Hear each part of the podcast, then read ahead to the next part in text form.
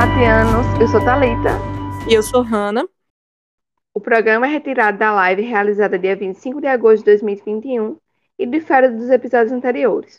Hoje quem fica à frente da mediação são o Arthur Fabrício e o Juan Silva. Espero que gostem. Voltando um pouco mais para a questão do âmbito da pesquisa, né? Um ponto que você falou no começo sobre a importância das pessoas, a importância dos grupos de pesquisa que, que existem, né? e eu, eu vou até um pouco além da palavra existir, né? Que resistem, né? É, nesse cenário que foi, foi descrito. É, eu cito dois porque você teve papel importante na, na construção dos dois ao longo do, da história da tua carreira, que é o GTH e a própria SBEC, né? É, de como grupos como o GTH, como a SBEC e os vários outros grupos de pesquisa que estão no Brasil, a importância deles hoje na, na produção de, de ciência no Brasil e mais ainda, né? Como é que eles têm contribuído hoje, né, para o estudante que está acompanhando agora, né, no início da graduação, para ter uma noção do que é de fato produzido no Brasil, como é que esses grupos impactam na produção não só da pesquisa, mas também no ensino, na extensão para o estudo de história antiga. É, e aquele convite sempre, né? Quem é que deve se filiar a esses grupos? Como é que faz? Qual é o caminho de pesquisa que essa galera tem que ter? É, comenta um pouco sobre isso com a gente, para a nossa audiência que está aí acompanhando. Sim. Bom, são duas entidades que têm um carinho enorme, né? Que eu milito nelas há muitos anos, né? A Sociedade Brasileira de Estudos Clássicos é mais jovem, né? A, que é a SBEC, né? Que a gente chama de SBEC, carinhosamente, assim, no dia a dia SBEC, né? Mas para quem não sabe, a SBEC é a Sociedade Brasileira de Estudos Clássicos, né? Fundada ali na década de 80, né? E com, com eventos que inicialmente eram anuais, agora são bianuais, né? A AMPU que tem essa sigla esquisita, né? Porque foi mudando de característica ao longo dos anos, né? A Ampul foi criada em 1961, né? Era muito pequenininha naquela época, né? Os eventos iniciais da Ampul reuniam não mais do que dezenas de pessoas, né? Hoje em dia, uh, os eventos da Ampul, né? A gente acabou de ter um simpósio nacional uh, nesse formato virtual, né? Mas com sede no, no Rio de Janeiro que reuniu milhares de pessoas. Né? Isso é comum da AMPU agora. A AMPU, a sigla dela não corresponde mais ao que ela é, né? porque a AMPU é a Associação Nacional de História. Né? Originalmente, a AMPU era uma associação que reunia só professores universitários de História, por isso da AMPU. Né? E depois, através de um longo debate, através da década de 70, né, a AMPU se abre, né? não só para professores que não sejam universitários de história, professores de história em geral, mas também para historiadores, né, que atuem em outras áreas que não seja da educação regular e formal, no ensino fundamental, médio e superior. Gente que atua em museu, em arquivos, pesquisa, uh, pesquisa empresarial, etc. Né?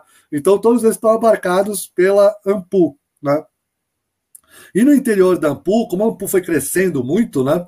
Então começar pela Ampul, e ela foi mudando mais ao longo do tempo, uma das coisas que se criou, e se criou a partir do evento que a gente organizou aqui em Belo Horizonte, né? num distante século passado, literalmente, né?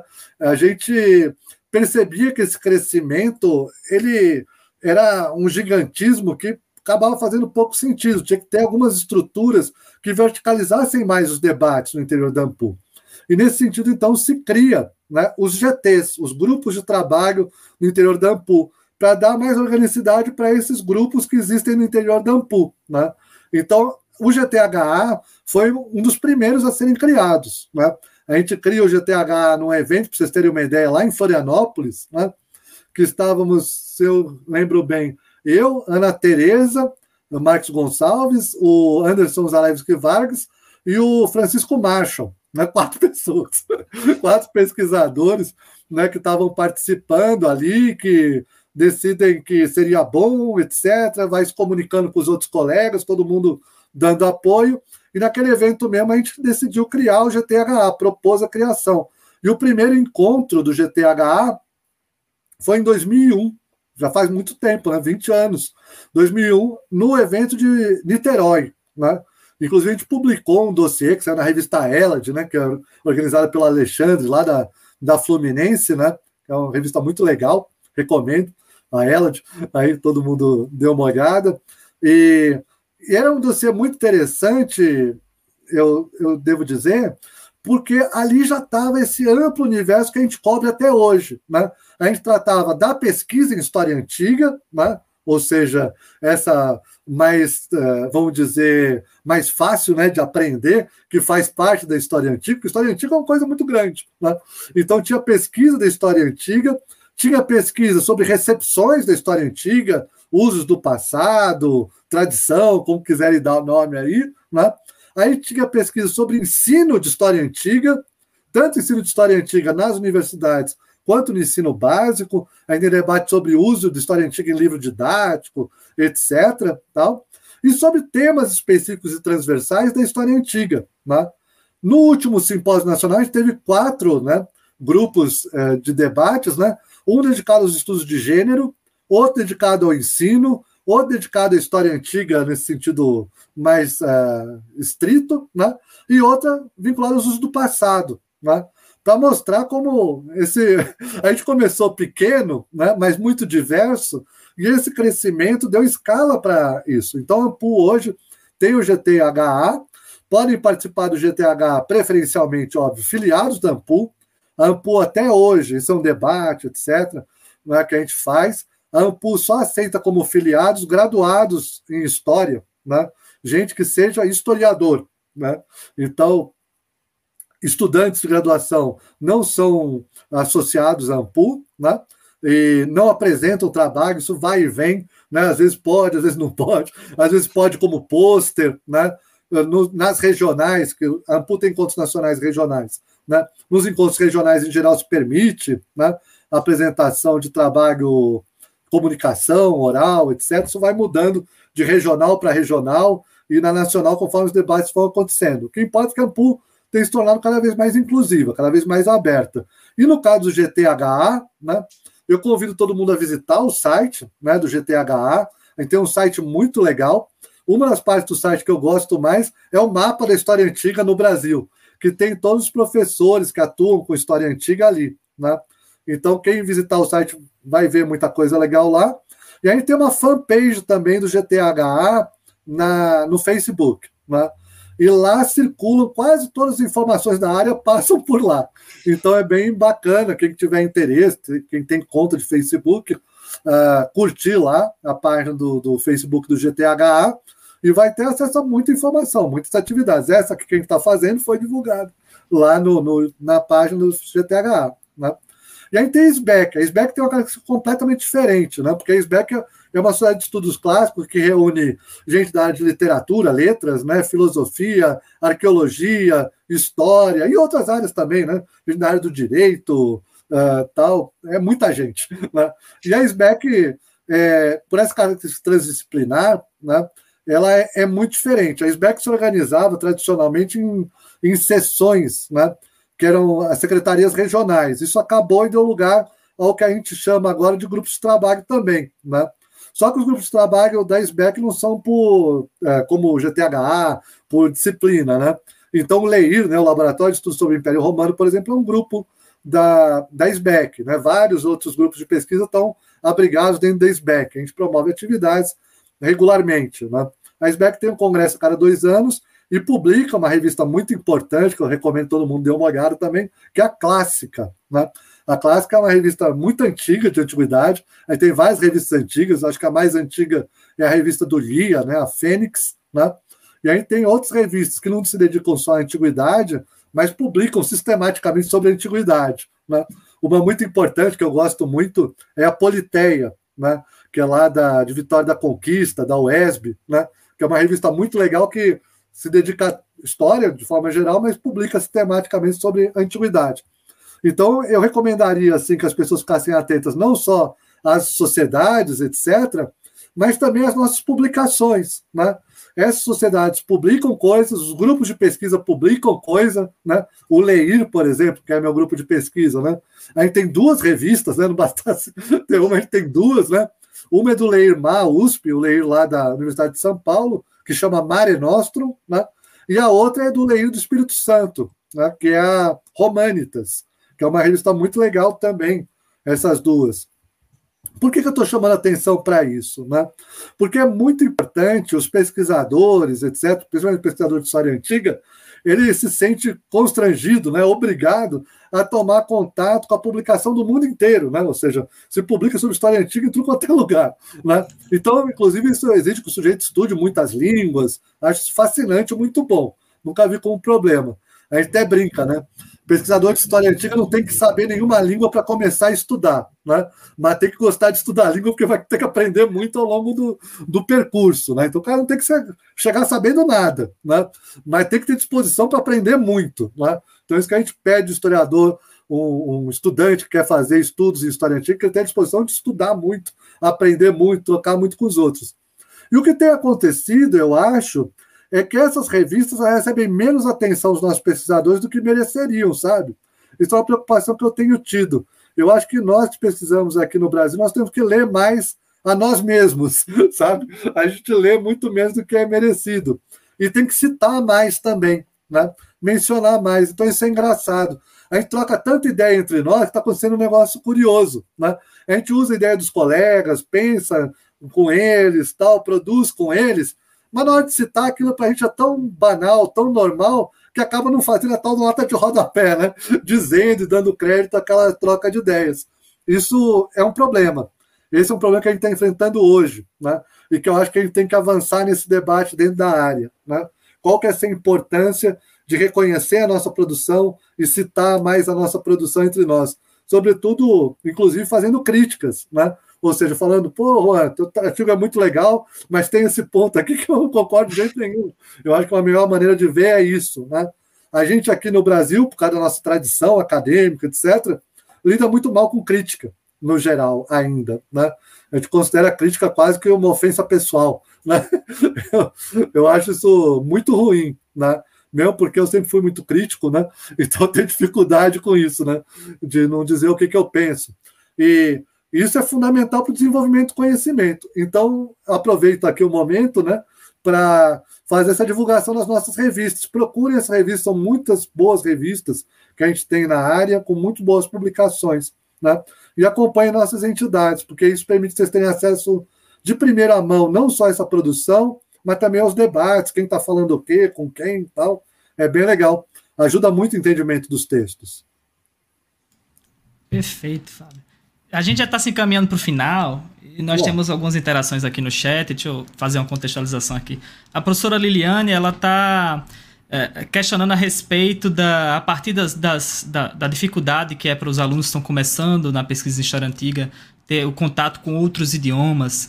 É, é, é a questão da, da, dos atrasos editoriais que lançam com, com um espaço de tempo muito grande, publicações que saem lá fora, as traduções não chegam aqui com certa frequência, né? Eu sei que tem essa questão da leitura, nós, nós precisamos é, é, ler mais, ter mais esse hábito, mas é, é isso acaba afetando também a formação de novas gerações de pesquisadores é, em história antiga, para além da rica produção que nós temos aqui é, nacionalmente, né? E pós pós primeira versão da BNCC, né, já passado algum tempo aí de, de toda o debate. É, estamos na, na, terceira, mas, mas a, a, as, as, as rusgas ficaram de certa maneira, né?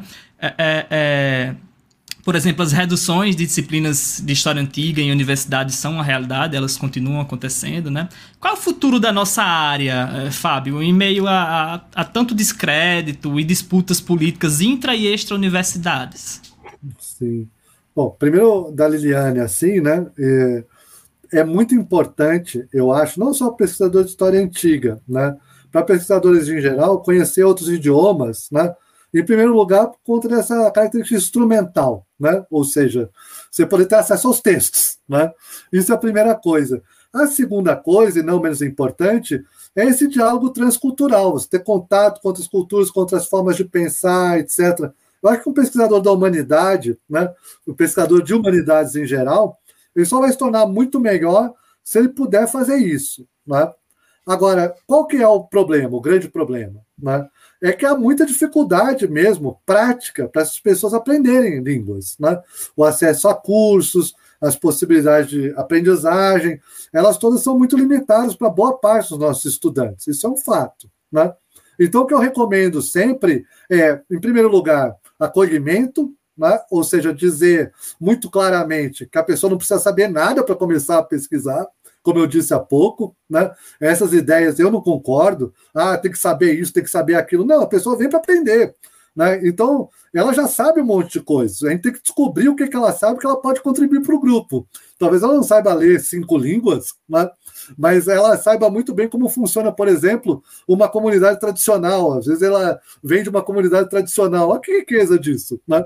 Ou a pessoa vive num, num, ambiente social que é muito particular, que ninguém no grupo nunca viveu naquele ambiente particular. Quantas perguntas boas essa pessoa não pode fazer, quanto estranhamento ela não vai ter com as coisas que a gente pensa, né? Então ela não sabe ler língua ainda, mas sabe um monte de outras coisas.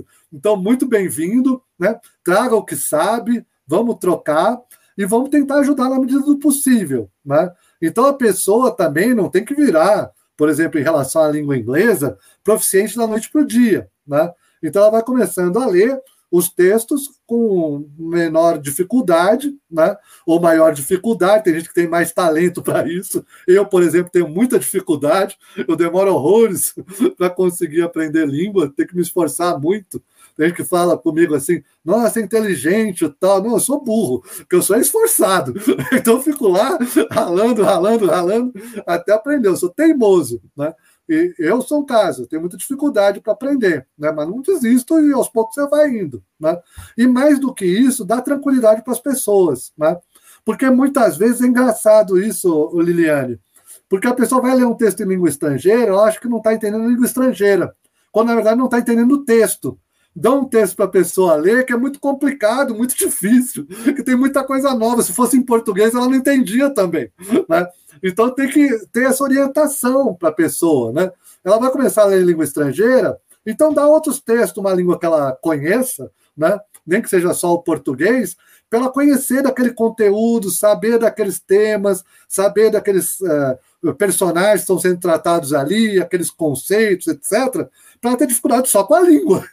Porque se ela não sabe a língua e não entende o que está escrito, Daí ela vai ficar desestimulada. Ela vai. Daí a pessoa entra nessa que muita gente entra. Ah, eu não consigo aprender. Não, todo mundo consegue aprender.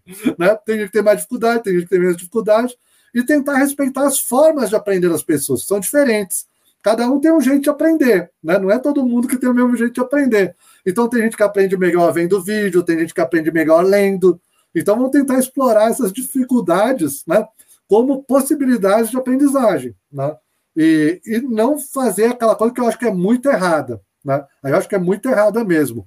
A ideia é que tem pesquisador que vai ser bom porque aprende língua, porque tarará, e tem os outros que não, que não são capazes. Isso eu acho horrível. Todo mundo é capaz. Todo mundo é capaz, todo mundo tem possibilidades, uns têm umas, outros têm outras, a gente não tem que deixar ninguém para trás, não. Né? Ou seja, tem que todo mundo ir crescendo. Cada um vai crescer num ritmo, cada um vai crescer de um jeito, cada um vai crescer para um lado, e a gente vai ter uma diversidade enorme lá na frente, ainda maior do que no início, mas um grupo de pesquisa ele tem que ter acolhimento, respeito por essa diversidade, pelas diferenças, pelas formas como as pessoas são, e mais do que respeito, valorizar isso aproveitar disso, falar assim, ó, oh, que bom que você é diferente. Né? Eu não quero que você fique igual aos outros, eu quero que você use isso que você tem de diferente aí para ajudar a gente, né? porque a gente não tem ninguém como você aqui, você é único. Né? Essa valorização é fundamental para um grupo de pesquisa funcionar bem. E não é só para história antiga, é para tudo. Tá? Essa ideia que para algumas áreas não precisa aprender, tal, eu não concordo com isso. Mesmo porque o debate hoje está cada vez mais internacionalizado, né? Para dialogar, você tem que aprender outras línguas mesmo, né? E é isso, né? Se não for aprender a língua, inclusive aprender outras coisas, né? Aprender teoria arqueológica, aprender numismática, aprender epigrafia, aprender um monte de coisa, né? E que para outras áreas também tem. Então, para quem estuda, por exemplo, história do Brasil, e muitas áreas tem que aprender paleografia. Então, a pessoa tem que aprender. Se ela entra numa área que ela não vai aprender nada, para quê? cara entrou nessa área. Né? Se o cara entra numa área que ele já sabe o que ele precisa, está na área errada, muda de área, vai procurar outra coisa para que você possa aprender. Né? Agora, em relação à nossa posição, né, eu sou otimista, tá? muito otimista. Eu acho que a gente tem crescido, continua crescendo e vai continuar crescendo. Né? Muitas universidades não têm pesquisa em história antiga ainda, isso é muito ruim. A gente percebe, e não é só antiga, né? Eu acho que a pesquisa tem que ser diversa. A gente tem que ter pesquisa em antiga, em África, em medieval, em América, diferentes temporalidades, etc. É muito empobrecedor todo mundo pesquisando a mesma coisa, né? ou seja, o mesmo período. Para o estudante, isso deve ser horrível, né? Você estudar no, numa, num curso né, que todo mundo pesquisa a mesma coisa, a mesma região, mais ou menos a mesma cronologia, os mesmos problemas de pesquisa. Né? Então, eu sou a favor de diversidade, não sou a favor de ter só mais história antiga. Né? Eu sou a favor de ter mais muita coisa. Né?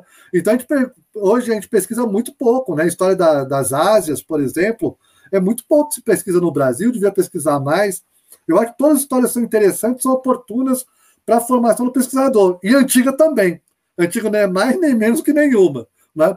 E quando teve o debate da BNCC, o que eu achei muito interessante, muito interessante mesmo, a gente volta um pouco para o nosso início, que tanto quem defendia a história antiga no currículo, quanto quem atacava a história antiga, não sabia o que era a história antiga que a gente faz. Isso que era muito engraçado. Porque quem defendia dizia que história antiga é nossa origem, de onde viemos. Ninguém que estuda história antiga diz isso.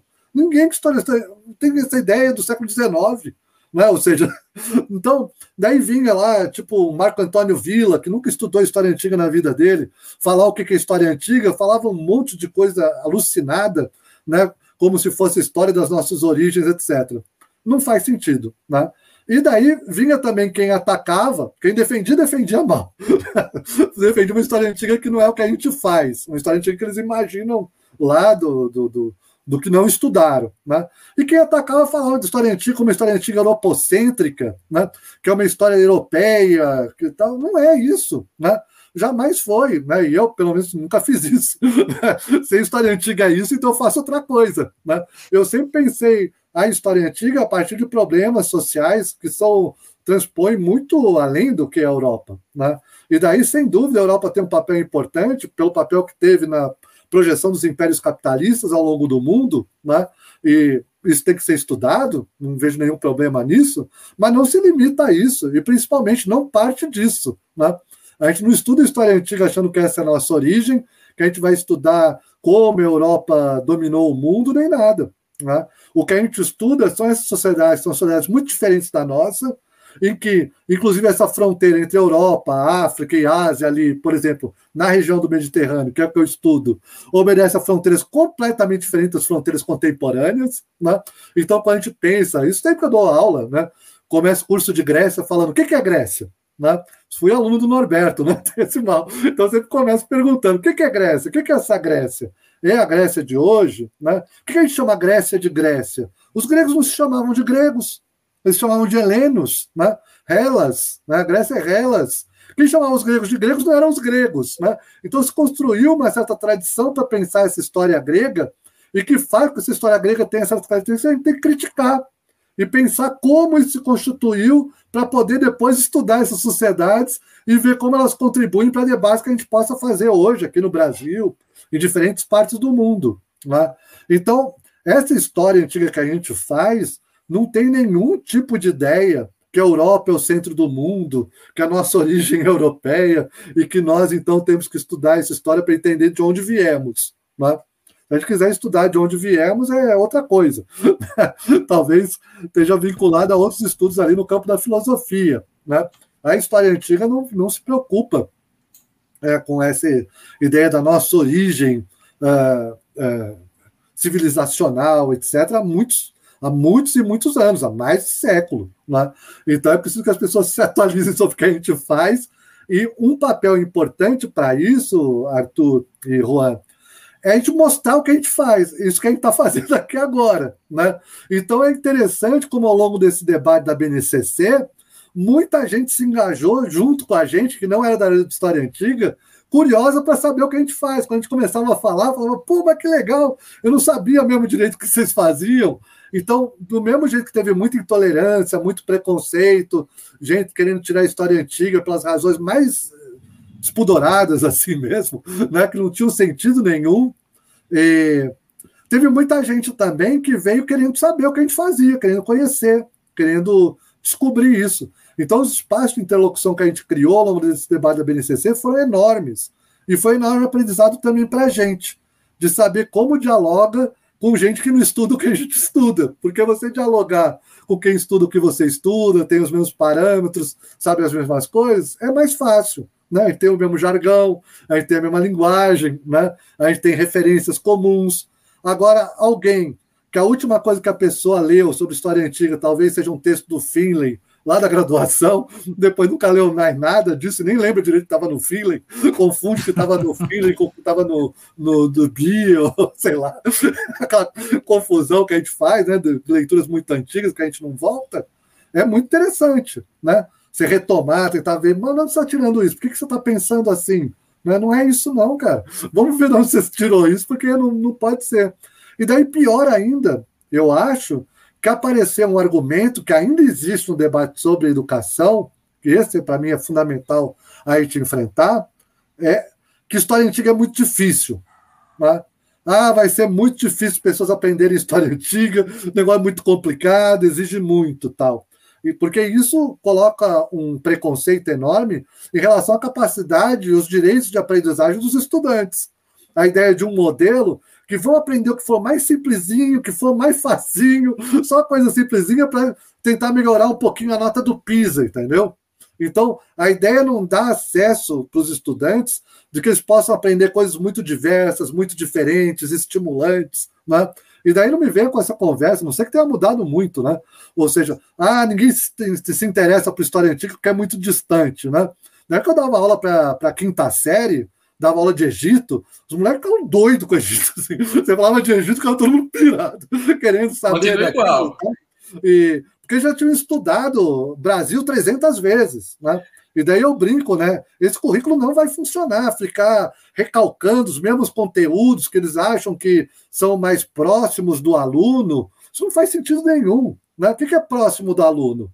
Não é simplesmente o que é próximo geograficamente, cronologicamente, não. Tá? Ele tem, os alunos não sobrevalor, sobrevalorizem nem desvalorizem os alunos. Né? Eles têm uma bagagem cultural enorme, diversa, que vem de muitas origens. Né? Então, esses alunos se interessam sim por história antiga e são muito curiosos para aprender coisas que eles nunca ouviram falar, inclusive. Né? O fato do aluno ver naquilo distante não quer dizer que ele vai não se interessar. Pode significar o contrário. Senão a gente cai, a brincadeira que eu sempre faço, né? a brincadeira até de um pouco mau gosto, né? É como acontece com o ensino de língua inglesa nas escolas, né? Hoje. O cara fica aprendendo o verbo to be porque é mais simples, porque é mais fácil, não sei o quê, a vida toda. Então o cara estuda verbo to be durante nove anos e não aprende nenhuma. Né? É isso que a gente quer, pegar uma história que seja mais simples. Tá? Então o cara aprende inglês nove anos na escola e não aprende nada porque nunca sai do que é mais simples. Né? Ah, o cara não aprende, então fica no que é mais simples. E daí, ah, então vou ficar no mais simples porque não aprende. E gera um círculo vicioso em torno da não aprendizagem. Então, a aprendizagem, no sentido, inclusive, colocava o, o autor que eu gosto gosto muito, não sei se estudam ele ainda, o Vygotsky, né? que é um autor muito legal, russo. A ideia é que você tem que pensar o limite real, que é o conhecimento do aluno hoje, o que, é que ele sabe, o que, quais são os conhecimentos prévios que ele traz, etc., e tentar tirar ele dali para levar ele a avançar, não deixar ele ali a vida toda, né? Agora, você quer levar ele muito longe, que a gente chama, que o Vygotsky chama de limite ideal, né? Ou seja, muito longe, conhecimento muito complexo, muito sofisticado. Para ele chegar lá, você tem que colocar umas pedrinhas no caminho, né? Que eu chamaria, o Vygotsky chamava, né? De limites proximais, ou seja, isso que a gente devia estar pensando quando a gente discute currículo, né? Ou seja, o que, que pode ser estimulante para o aluno aprender? Diverso, múltiplo, e que ele saia dos conhecimentos que ele já tem para o conhecimento que ele ainda não tem, saia do que é próximo, do que é imediato, partir da elaboração desse próximo imediato, com uma nova bagagem que a escola traz, que enriquece, universaliza esse próximo imediato para além do próximo imediato. Ou senão a gente tem uma ideia de educação que é simplesmente conteudística. Daí eu volto lá no Paulo Freire de novo, que eu já mencionei hoje, que é uma educação bancária de transmissão de conhecimento. Então, eu vou lá depositar conhecimento no aluno que é passivo, né? E que simplesmente vai levar o que eu consegui transmitir para ele, que basicamente é nada no final, como a gente sabe, né? Ou seja, nesse modelo de educação que não funciona e que não é libertador, que não é crítico, né? A gente tem que pensar um modelo de educação que parta de estudantes, conhecimentos do estudante, mas para sua libertação. E que essa libertação seja produzida no diálogo, entre os saberes escolares, outros saberes, o saber do docente, os saberes do estudante, né? e a partir desse diálogo, todo mundo se liberte, ou seja, todo mundo aprenda, e não simplesmente o professor ensine alguma coisa que o aluno tem que saber. Isso não existe. Né? Essa educação vai fracassar, vai fracassar. E para isso, eu acho que a história antiga tem um papel relevante, né? porque corresponde a um saber que os alunos têm de alguma maneira, porque eles têm contato, têm curiosidade, ao mesmo tempo um universo amplo que eles não conhecem ainda e que pode permitir eles verem criticamente outros conhecimentos de outras temporalidades, permitir comparações, por exemplo, como que era a família no, no mundo egípcio, né? é, as várias famílias, porque não era uma só, e as nossas várias famílias hoje. Né? Como era a propriedade da terra no mundo egípcio e as várias formas de propriedade. Isso é fundamental. Onde vai ficar só estudando a propriedade da terra no quintal, né? por exemplo? O que, que o cara vai aprender sobre isso? Né? Eu acho difícil. Então, esse debate está muito vivo e é importante que a gente atue na, na área de história antiga, mais gente venha pesquisar a história antiga, para a gente trazer essa diversidade de questões, de problemas que vem da vida das pessoas. Né? Não podemos parar onde nós estamos, não. Tem que ampliar muito mais. Né? Mais centros de pesquisa, mais gente estudando, não só a história antiga, mas muitas outras coisas. Né? Que todo mundo tenha a oportunidade de estudar o que gosta, o que tem interesse, o que diz ao coração, para a gente ter essa multiplicidade de estudos bombando entre as universidades, um monte de gente estudando um monte de coisa, se encontrando futuramente, se tudo der certo, nos corredores e trocando ideias sobre isso. Não, isso é fundamental, Fábio. É, você falando, eu estava lembrando de, de uma aula logo no mês passado, essa importância da história antiga, essa realidade remota, né? Eu trabalho com alunos de, de ensino médio. Então, chega o primeiro ano, você começa a trabalhar a antiguidade com, com o aluno, o aluno já começa a, a, a literalmente brilhar os olhos. E eu, o que é interessante, né, você falando nessa, nessa carga que o aluno traz, da sua vivência, o aluno me fez uma pergunta interessante que mudou o rumo das minhas aulas, que eu tinha é, previamente organizado um roteiro de, de estudo. Ele me fez uma pergunta tão óbvia e tão, tão fácil até que me levou a refletir o como a formação básica, nessa formação que vem do fundamental, ela muitas vezes não atende essa realidade do aluno. E a pergunta do aluno foi: professor, como é que organizou-se essas sociedades antigas? Como é que elas se organizaram na questão da agricultura? Porque eu moro na zona rural, a minha família, todo mundo vive da agricultura, mas eu não sei de onde é que isso surgiu. O senhor pode fazer uma aula para me explicar isso aqui? E daí eu fui planejar, replanejar uma aula para a semana seguinte, mostrando como é que na antiguidade, essa questão agrícola e tudo mais. Ou seja, a vivência do aluno, ela está relacionada com esses processos também. Então, o com aluno certeza. passou o ensino fundamental, vendo feudalismo, viu o Brasil, viu tudo, mas ninguém explicou para ele como é que começou a agricultura, que era uma realidade tão óbvia para a vivência dele. Então, é importante realmente mais essa, esse diálogo com a vivência do aluno e toda a construção que, que faz é, é ele enquanto sujeito, né? Isso é, isso é importante. E daí vai a valorização do professor também, né? Porque claro. a, até eu vi o Fábio falando em uma, uma, um evento que ele participou online aí, pandêmico dessa realidade, da valorização do trabalho que os nossos professores estão fazendo sob as péssimas condições que eles, que eles têm, né? Salários defasados, às vezes não pagam nenhum piso, né? Péssimas condições uh, nas escolas, um currículo extremamente apertado, né? Duas, três aulas por semana para uma história é, é uma coisa impossível para o professor. Duas, duas. É impossível para o professor ministrar uma boa aula é, com qualidade. Isso, isso, é uma coisa, Arthur. E eu destaco muito, sabe? Eu, eu compreendo todas essas limitações e tal, mas o trabalho que eu vejo os professores fazendo é excelente. Isso com eu acho um negócio. E daí é uma coisa que não sou eu que digo, né? Tenho é, alguns educadores que já falaram isso antes de mim, né? Me dá a pior escola que você possa imaginar. Ela é melhor que não escola nenhuma. Entende? Então, os limites da escola não devem significar para a gente desvalorizar a escola e muito menos o professor que está na escola. Né? Então, é que valorizar esse professor, o que ele faz, entende? É fundamental. Porque muitas vezes se pensa, ah, o que ele não é capaz de fazer, o que não dá para fazer, etc. E esquece de ver o tanto que esse cara está fazendo, ou essa cara está fazendo, né? Essa professora, esse professor está fazendo. E é muito, é muito com essas condições muito difíceis de trabalho, sem tempo para preparar a aula, né? Que nem o Juan falando lá, né? Eu fui pensar, refazer e tal. Tem muita gente, cara, Eu teve uma época que eu dei aula em cursinho, né? Eu cheguei a dar mais de 40 horas por semana, era a mesma aula, era uma aula, 40. Você imagina, coisa de maluco, né? Então, as condições de trabalho são muito diferentes das pessoas, né? Então, quando eu dava aula em cursinho, por exemplo, não podia dar uma aula para cada turma diferente. Tinha que ser a mesma aula, literalmente, era apostila e tome lá. E eu tentava dar meus pulos para atender as coisas que eu achava que eram importantes para além daquilo, né?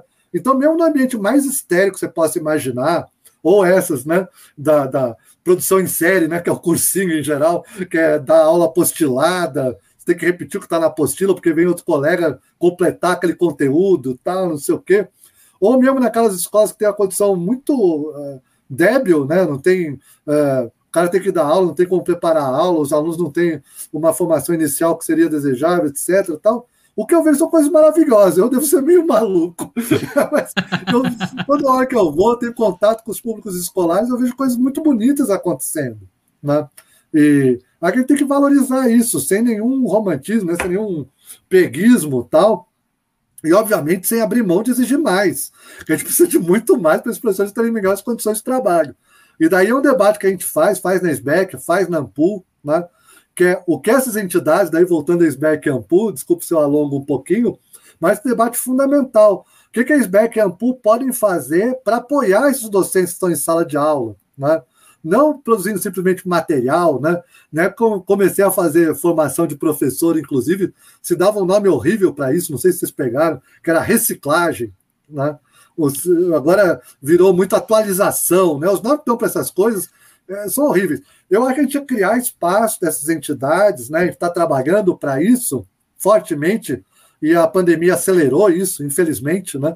Que teve a pandemia, mas ela acelerou isso, que é positivo, os espaços de diálogo, né? Entre Sim. esses diferentes professores em diferentes estágios de formação, com diferentes capacidades de, de produzir conhecimento, que se produz muito conhecimento, na escola, no chão da, da sala de aula, mas é muito, não é pouco não.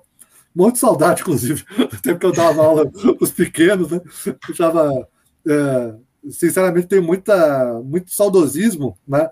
Porque a, a influência que eu tinha na formação deles, eu tenho muita consciência disso hoje, era muito maior, era absurda. Eu sei de vários e vários casos de alunos, não porque eu tenha sido um grande professor de ensino fundamental, ensino médio, fui mequetrefe, qualquer coisinha assim, né? Mas o mesmo eu sendo muito fraquinho, né? Eu tenho assim essa imagem, né? Do papel muito importante que eu tive para vários deles. Não para aprender história, não, para viver mesmo, para a vida, sabe? De questões importantes para eles, que eu acho que eu dei uma contribuição. E na universidade é muito difícil, né? o contato que a gente tem com os alunos é muito menor. Então, quando você fala esse negócio de duas aulas, Arthur, né, é pouco, é pouquíssimo para desenvolver conteúdo de história, tal, todas as frentes que a gente tem e tal.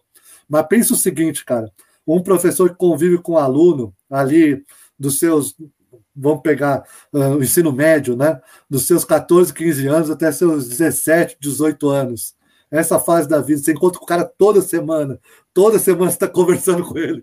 Imagina o peso que isso tem na formação de um ser humano. Cara, a gente tem um papel muito importante. Gente tem um papel pesadíssimo.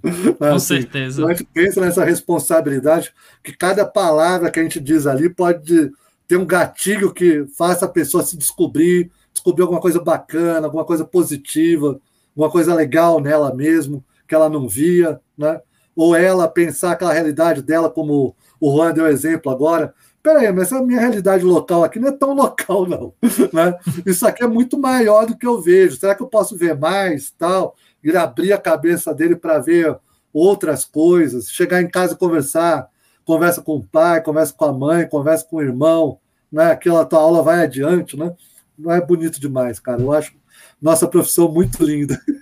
assim, eu sou muito feliz de ser professor gosto muito, muito contente.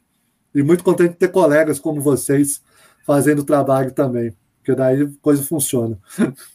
A gente está aprendendo ainda. Gente, espera um dia chegar lá, né? Estamos no caminhando, caminhando.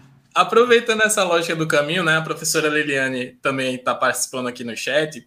E ela, num, num, dos comentários que ela, que ela colocou, que é interessante, que já, já conecta com, com a, um aspecto da tua fala anterior, que é essa lógica de, de, enquanto professor já, já de anos lá, de uma trajetória já, já longa de, de formação em história antiga, é, qual, qual seria a indicação que você faria? Qual, qual seria o conselho que você daria para o aluno que está entrando na graduação agora, que está começando a formação e que está aqui entusiasmado com a fala, do, do, a sua fala, os seus relatos, e que quer entrar no, no, na pesquisa em história antiga? O que é que você falaria para esse aluno? E aí, já pegando um, um gancho também para a gente fazer esse, esse espaço mais leve também, para que está começando agora, é, se você tiver indicações além das revistas que você falou, claro, você citou a Ela, A Clássica, a Fênix, a Mare Nostra, a Romanite, se eu não perdi nenhuma, foram essas. É, outros livros, é, séries, filmes, esses, assim, conteúdo que você gosta, que você acha bacana para a galera é, que quiser também dar um, uma relaxada, pensando também em história antiga, o que, é que você tem a, a falar para esse pessoal? Sim. Ah, cara, é um universo muito grande, né? Assim, para Liliane, assim, né? O, quem quer iniciar na área, a primeira coisa é não ficar sozinho. Né? Assim, quem quer iniciar na área, como eu já falei aqui várias vezes, a gente gosta muito de gente que quer estudar, tal.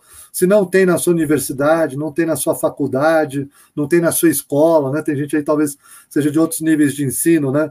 Alguém que estuda história antiga, vai lá no mapa do GTHA, né? Pega lá, tem o currículo Lattes de todo mundo, né? O currículo que a pessoa estuda, vê se tem alguém que estuda alguma coisa que te interessa, manda um e-mail. Tenho certeza que a grande maior parte vai responder com muito prazer, com muita alegria esse chamado, né? Então, não fica trabalhando sozinho, né? Não faz muito sentido. Muita coisa a gente que já trabalhou aqueles problemas, aqueles temas pode te ajudar, né? E trocar ideia sempre é muito bom. Então, quem quer começar na área, soma com os grupos de pesquisa que existem. Existem vários grupos de pesquisa, né? E todos eles têm abertura para receber pessoas novas, né? Então, a primeira coisa é se integre o que está sendo feito, né? Junta com os outros, vamos formar grupos, né? Não pesquise sozinho, não fique estudando sozinho tal. Isso não faz muito sentido. Dá muito trabalho, demora muito mais e gera resultados muito piores do ponto de vista acadêmico e humano. Né? Então, junta com seus amigos, procura aí pessoas que têm interesses comuns com você. Né? E o que, a pessoa tem que fazer? Eu acho que é ler. Né? E daí o que eu recomendo que leia, sobretudo, são fontes. Eu sou um viciado em fontes, né? eu adoro fontes. Eu sou até meio, às vezes, chato com isso, né? Porque eu leio fonte demais e sempre fico enchendo a paciência dos alunos para que eles estudem muita fonte e tal. Então, tive até numa banca agora, terça-feira, né? E, e daí a gente brincou com o estudante, banca de qualificação de mestrado, que se ele fosse ler todas as fontes que a gente indicou para ele, ia defender o mestrado daqui 20 anos, coitado. Então, é claro que a gente às vezes vai longe demais com isso tal, e daí você tem que descobrir o que você gosta. É o outro conceito que eu dou. Descobre coisas assim, porque você vai estudar isso para a vida toda, olha que legal. Né? Então tem que ser um negócio que você gosta muito, um negócio que você olha assim, briga teus olhos. Se você lê uma fonte, um texto, falar assim, ah, ok, legal, tal, sai, vai para outra. Porque tem muita coisa fantástica, muita coisa fabulosa. O mundo é antigo, aí tem fontes para todo tipo, gosto, espécie e tal. Então procura alguma coisa que você gosta muito de estudar né? que te dá muita paixão, te dá muita alegria, que você gosta de conversar daquilo com seus amigos, que vai ser o cara chato, né? que vai tomar cerveja, eu fiz isso muito já, né? e vai falar de história antiga, vai falar de coisas que você leu, que você está tão animado com aquilo que você quer conversar com a pessoa no bar, cara, um negócio muito doido assim. Né? Esse que você tem que procurar, né? coisa que você goste muito. Né? E daí estudar bastante, porque estudar vai ser um prazer. Ler tua fonte e daí é que nem videogame que eu brinco, né? Passar de fase, né? Você lê a fonte, primeiro você tem um certo nível de compreensão daquela fonte e tal. E depois você vai lendo, você vai vendo coisas que você não percebia naquilo, né? E daí você lê um texto que estuda aquela fonte e o cara fala um negócio e fala: rapaz, você tem isso também? Eu não tinha percebido isso, não. Então vou voltar lá para ler de novo, para perceber melhor. Então eu brinco que você vai passando de fase na fonte, né? É, eu brinquei aqui, né? É, que o meu primeiro estudo foi um fracasso, né? que foi o meu estudo de iniciação científica sobre o satírico, mas veja que foi ali que comecei a tomar contato com essa fonte que eu estudo até hoje, que eu adoro o satírico. Né? E quando eu estava acabando o mestrado, meu orientador, meu orientador quase que me interna, quase que ele me manda para uma clínica psiquiátrica, né? porque a gente discutia a fonte e eu falava para ele assim: não, tal personagem nunca faria isso. Eu me considerava amigo dos personagens, conversava com eles tal. E quando você chegar nesse ponto, né, eu acho que já é problemático do ponto de vista da saúde mental, mas é muito gostoso, sabe? Você tratar a sua fonte como parte do seu cotidiano. Quando você vê, cara, você está pensando nela nas situações mais inusitadas do mundo. Né? Então você está cozinhando, está pensando na fonte. Vira uma, uma, certa obsessão. Isso não é ruim, né? se for prazeroso. Se for prazeroso. Se for assim, agora, se você estiver fazendo isso, ah, porque eu tenho que cumprir o prazo, porque eu tenho que entregar, porque alguém me obrigou e tal, daí não é bom, não. Tá? Então, acho que teu estudo tem que ser legal para você. Tem os prazos, os prazos têm que ser cumpridos, tudo muito chato. Você tem que fazer as coisas, tem que entregar, tem que fazer essas coisas. Mas o central é você estar tá se realizando como ser humano. Você está se entendendo melhor, está se entendendo melhor no mundo, está percebendo as pessoas à sua volta de uma forma diferente, podendo dialogar com elas de um jeito diferente. Você vê que você está crescendo. Isso é fundamental. Né? O resto vem com, com, com a esteira. Né? E está vendo que você está aprendendo mais. Né? A cada tempo você está aprendendo mais. Então, uma coisa que você não era capaz de fazer antes, agora você é capaz de fazer. Quer ler uma, um idioma, quer entender um autor. Pô, não entendi que esse cara falava, um autor super difícil. Ué, então vai ler outro que te ajuda a entender esse. Né? Conversa com os outros, conversa sobre suas dificuldades. Todo mundo tem dificuldades, tá? Tem gente que tem medo de falar, acha que isso é fraqueza, ah, vou falar que eu não entendi, vão achar que eu não sou capaz. Não, todo mundo não entende nada. Assim, todo mundo tem dificuldade. Então você tem que falar das coisas também que você tem dificuldade com seus colegas. Forma seu grupo, né? ou seja, não consegui entender esse autor, você conseguiu? Né? Como que você entendeu? Né? O que, que eu posso ler que não seja esse autor, então, que trata do mesmo problema para eu conseguir ganhar mais chão e daí ir um degrau acima? Né? Tem algum autor que trata disso de uma forma mais básica e tal, esses conceitos para eu entender. Vai tentando construir caminhos. Sempre que você tiver uma dificuldade, o importante é você reconhecer essa dificuldade, trabalhar essa dificuldade com seus colegas que vão te ajudar e tentar enfrentá-la, tá? Você vai adiante, não para não. Ou seja, sempre para frente. Se não dá para esse caminho, contorna, acha outro, tal. E até você pode descobrir que aquilo lá não te interessa. Isso já aconteceu comigo. Eu fiz um esforço danado para entender uns certos conceitos, né? Que eu utilizava para ciência política, né? E deu trabalho para caramba para entender, porque tinha uma base matemática muito forte, uma coisa que se chama teoria dos jogos. Né? Eu estudei isso para caramba, rapaz. E depois, no final, eu vi: não, isso não serve para mim. não é a melhor maneira de entender os problemas que eu estou tentando entender mas ali eu aprendi a aprender problemas a partir de, de, de da teoria dos jogos, né? Pensar a sociedade a partir de matriciação, né? De dilemas, etc. Tem o dilema do prisioneiro, né? Que é um dilema importante na teoria dos jogos. Isso tudo me fez compreender melhor outras coisas, né? Então, saiba que mesmo depois de muito esforço, você pode até chegar num ponto que você fala, não, isso aqui não é o que eu queria estudar, eu quero estudar outra coisa. Mas você e tá tudo bem também, né? Tá tudo bem também. E tá tudo, tudo bem. bem, também. É. Tudo bem. Tem gente que acha que todo mundo vai estudar as coisas, vai chegar lá, vai chegar às conclusões que tem que chegar, do jeito que tem que chegar. Não é assim. Nunca vi funcionar assim. Não é você estuda coisa que não serve para nada, que você acha que ia ajudar e não ajuda e tal. O importante é você ir aprendendo no processo, se tornando mais capaz nesse processo de dialogar com outros problemas, com outros temas, com outras pessoas. Você vai se tornando maior mesmo que você vá deixando essas coisas pelo caminho. Né? Inclusive, no final, pesquisa, inclusive né? estudo, pode ser, pode ser você dizer, olha, essas coisas que eu achava que funcionavam para estudar isso não funcionam. E pronto. O importante é trabalhar. A própria demanda da pesquisa diz isso, né? Você vai lá, escreve um projeto, estuda, elabora uma hipótese. É, eu, particularmente, nunca vi alguém defender uma tese de mestrado, de doutorado, ou publicar um livro dizendo lá no final, na conclusão, que a hipótese que ele tinha lançado estava errada, mas provavelmente algumas hipóteses ficaram pelo caminho. caminho. Então você tem que passar pelo processo também de encontrar o que Sim. não deu certo, o que não funcionou, para chegar lá, né? E muitas vezes você redesenha, né? A própria hipótese você recalibra, muda, né? Isso é comum no processo, né? Aí é o desafio, quem quiser tivesse passaporte, esse passatempo, né?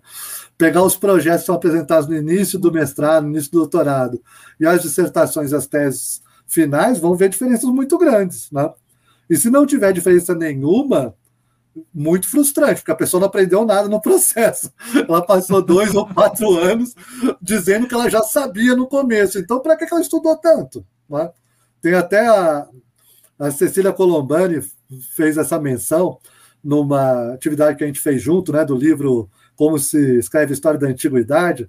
Ela lembrava do Foucault falando isso, né? Não vou lembrar direito a história, mas é basicamente isso. O, uma pessoa foi assistir uma palestra do Foucault e falou: Mas eu li um livro seu de 5, 6 anos atrás, etc. E você dizia uma coisa diferente. Ele é claro. Será que eu estudei 5, 6 anos para dizer a mesma coisa? é claro, ainda bem, né? Ou seja, se eu ficar 5, 6 anos estudando para falar a mesma coisa que eu já sabia, não sei para que eu teria estudado. Né? Então, é claro que a gente diz isso de uma forma diferente no geral, né? como o acúmulo desse conhecimento e a construção a partir de novos parâmetros. Mas o conhecimento vai mudando, vai mudando a gente, vai mudando na gente, vai mudando para os outros. Né? É isso que a gente tem que fazer mesmo. Então, quem quiser começar a estudar disciplina para estudar, isso tem que ter para estudar história antiga, gosto de dialogar, dialogar com os outros, trocar ideias, né?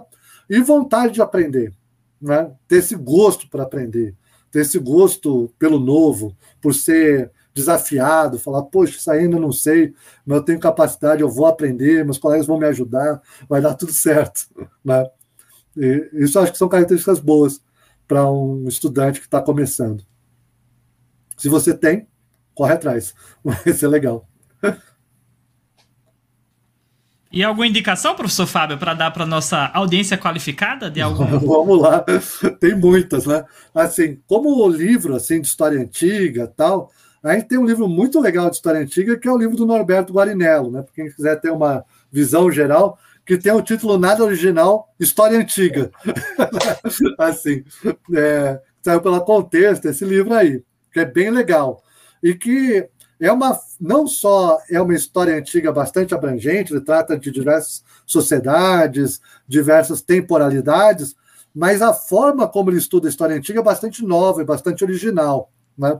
Então ele propõe um novo desenho né, para a disciplina e uma nova forma para pesquisar a disciplina. Então serve tanto para quem quer entender esse grande universo né, da antiguidade temporal e espacial, quanto quem quer entender como essa disciplina se desenhou, como ela se configurou, como ela se fez, por que, que essa disciplina existe, como que ela existe desse jeito. Né? Outra recomendação daí essa produção mais dispersa né? dos pesquisadores e pesquisadoras brasileiros que a gente tem nessas diversas revistas. Né? E hoje em dia a gente tem esse universo das lives, né? Tem muita live, é impressionante. Lives com características muito diferentes. Então, eu acho que tem aparecido muita coisa bacana que pode ser porta de entrada exatamente para essas outras leituras. Né? E, e uma coisa tradicional que tem, que eu adoro, assim, né? daí não sei se as pessoas gostam, mas eu, eu tenho muita dificuldade com série. Eu tenho que comentar isso com vocês, né? Porque eu sou meio velhinho e tal, e eu não tive essa. Eh, quando era criança, em casa não deixava assistir televisão, tal, tinha um negócio esquisito lá, achava que televisão não era bom, e eu não fui acostumado né? Então eu durmo. Né, quando eu volto para ver série. É um negócio vergonhoso, demora muito para assistir série porque eu durmo. Eu tenho que voltar, não lembro onde eu voltei e tal. Mas tem séries muito legais, assim, que eu acabei me obrigando a ver. Né? Tem uma que é muito legal, que é da HBO, que chama Roma. Né? Não sei se vocês já viram. E é bacana por quê? Porque ela tem uma pesquisa bem interessante, histórica, tem muitas coisas ali que são importantes, mas ao mesmo tempo ela traz problemas que são muito contemporâneos. É engraçado. O desenho da família, por exemplo, tem muito pouco a ver com o desenho da família romana em muitos pontos. Né? As, as, as apreensões das pessoas em relação à vida, etc. Mas também dá contato com muitos personagens históricos, né? que são caracterizados de forma muito peculiar, muito particular. Né? Então, por exemplo, o Catão lá, foi uma coisa que eu tive que fazer comentário de série, o Catão aparece velho. Por quê? Porque ele é muito austero. Né? Então, para construir o personagem, colocaram um velho para fazer. Mas na época daquelas ações ele não era velho. Então é só a construção do personagem. Então é legal para pensar também essa coisa da linguagem, né? O que é a linguagem da série, o que é a linguagem cinematográfica. E daí tem um monte de filmes que são muito legais para pensar isso também, né? Então tem um filme que eu até escrevi um capítulo também com o Fábio Jolie, né, com meu colega, a gente faz muita coisa junto aqui, que é sobre o Calígula. Não sei se já viram esse filme, Calígula. Eu acho um filme muito legal para pensar o que, que, é o cinema, né? Porque ele tem uma história de produção, ele foi produzido no final pelo dono da Penthouse, né? Que eu não sei se vocês conhecem, uma casa de pornografia norte-americana, né? E tem todo o debate se aquele filme é um filme pornográfico, não é um filme pornográfico, questão do gênero. O próprio dono da Penthouse diz: Cara, eu sei fazer filme pornográfico, eu não gastaria tanto dinheiro para fazer um filme pornográfico. Né? Dá para ganhar muito mais dinheiro com filme pornográfico, um orçamento muito menor. Então ele próprio diz, ele que é acusado de ter sido o motor disso, né? Ele fala que não é um filme pornográfico, né? E também dá para ajudar a pensar uma série de temas, como, por exemplo, a ideia da loucura imperial, né? o que, era o sexo na antiguidade, como as pessoas fruíam o sexo, o que, é casamento, etc. Aquele filme dá para pensar um monte de coisa. Né? Tem um outro filme que eu gosto muito para pensar essa fronteira da linguagem cinematográfica com a antiguidade e tal, que é o Satírico do Fellini, não porque eu adoro Satírico, né? Porque o Satírico do Fellini é do Fellini. É uma coisa muito engraçada. Você assistiu o Satírico, né? Não vai dispensar de forma nenhuma de ler o livro, né? Aquilo lá não é o livro na tela. A distância é enorme, né? O Fellini é um grande gênio, né? Então ele fez isso com muita qualidade, né? Ele tomou o, o, o satírico como um pretexto como um elemento estimulante para ele pensar realidades que não eram da antiguidade a partir da antiguidade. Então ele pensa uma série de temas contemporâneos, sobretudo vinculado à cena da contracultura, desse universo hippie, da liberação sexual, etc., a partir da antiguidade, mas com um pé muito grande nesses anos né, da liberação sexual, etc., com uma linguagem cinematográfica muito própria e muito contemporânea. Né? E é curioso que teve gente que trabalhou no Satírico do Fellini e trabalhou no Calígula, do Tinto Brás, né? Ou seja, essas conexões de equipes, né? Que trabalharam nesses filmes. Então, acho que é legal ver filmes, não para entender mais só sobre a antiguidade e pensar a antiguidade, mas pensar essas várias leituras que foram feitas da antiguidade e como essa antiguidade serviu para pensar outras perguntas, pensar outras questões que ninguém na antiguidade pensou. Né? Se alguém na antiguidade visse o satírico do Fellini, ia, não ia entender nada. Ia falar: esse cara tá maluco, o que, que é isso? Não ia se ver ali de jeito nenhum. Né? E, então, acho que é legal para pensar essas diferentes temporalidades e não apenas a antiguidade. Né? E, e daí eu vou fazer um debate sobre isso, sobre o satírico, junto com a minha querida Cláudia, Cláudia Beltrão, da Unirio, no evento que vai ser realizado pelo pessoal lá de Pelotas, que é um evento bem tradicional, são as jornadas de história antiga lá de Pelotas. A gente vai fazer um debate sobre esse filme. Né? Estou com ele fresco aqui na cabeça. Então, são muitos os materiais que se pode ter acesso, e daí eu sugiro que quem tiver acesso a isso, procure, porque a gente tem publicado muita coisa. Né? Quer em lives, essas coisas, quer em artigos, capítulos de livro. Né? Esse texto sobre Calígula vai sair num, num livro que está sendo organizado pela professora Maria Cecília Coelho, uma grande colega aqui da UFMG, e o Edson, também, que é um grande colega aqui de Viçosa, que fizeram um livro inteiro dedicado aos mitos em cena, né? ou seja, sobre esse aspecto da antiguidade no cinema. E eles fizeram uma bateria de lives também, porque agora parece que é obrigatório, né? uma bateria de lives tratando desses capítulos. Então já tem elementos, tanto sobre esse capítulo que eu fiz com o Fábio Jolie sobre o Calígula, como sobre muitos outros capítulos bem legais de filmes que tratam da antiguidade e estão aí na internet, né?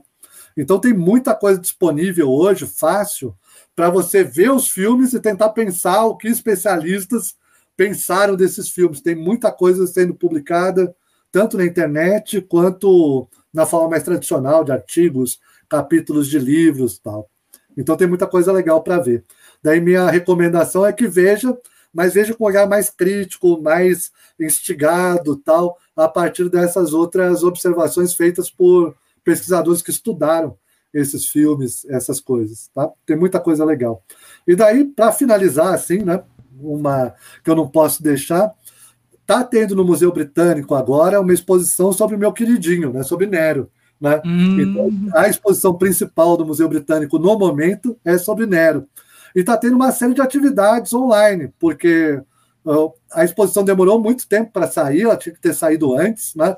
Até levantar as barreiras sanitárias. Ela está lá, pode ser visitada. Né?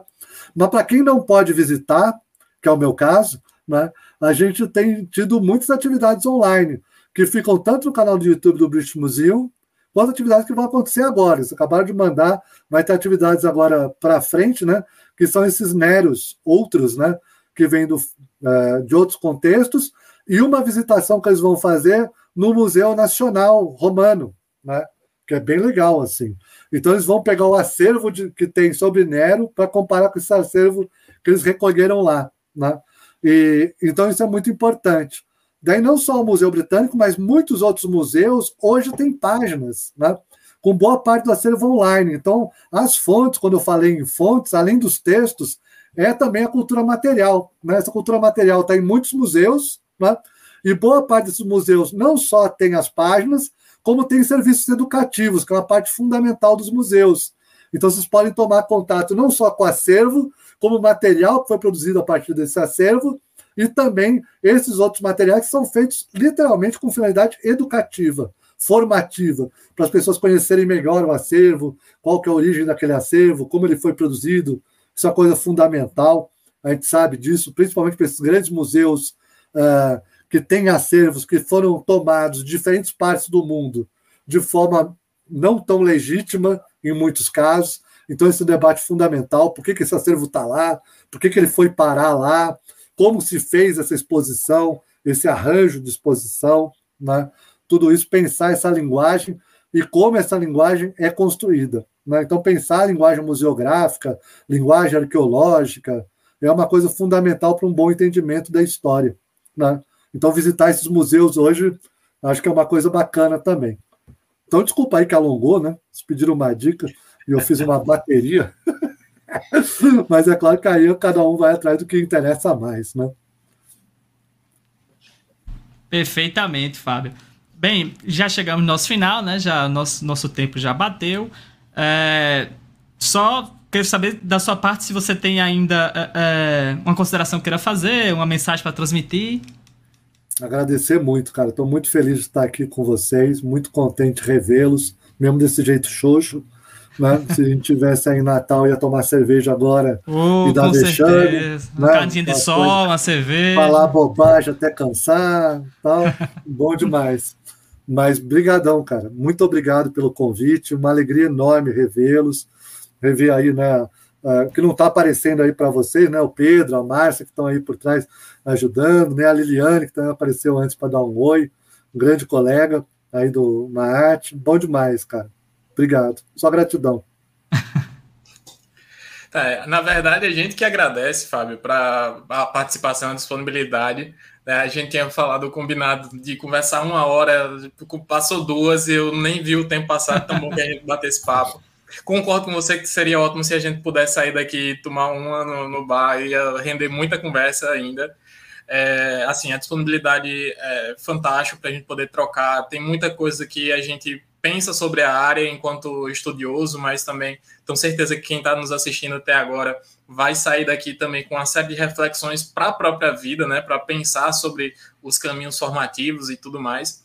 É, e estender também os agradecimentos, não só ao Pedro, que está aqui no background fazendo todo o processo de gerenciamento para que essa live aconteça, a Márcia também pelos contatos, e também estender os agradecimentos ao Jadson, né, que é o responsável pelas nossas artes, essa cabeça pensante, talentosíssimo, e ao Alisson, que foi um dos é, é um dos mentores responsáveis para colocar essas artes e as divulgações é, no mundo digital, né, também foi, foram fundamentais para acontecer. E a Almaat, enquanto um grupo como um todo, né, que ajudou na construção da ideia do projeto, que vem contribuindo com o debate, é sempre bom contar com o apoio de todo mundo, sintam-se abraçados né, nesse, nesse momento e, assim, é, terminar com muita alegria esse momento, né, realmente um momento de, de, grande, de grande troca, de grande conhecimento. E, por último, agradecer o Arthur que dividiu esse momento comigo. Oh, né? Obrigado, sempre Juan. Bom.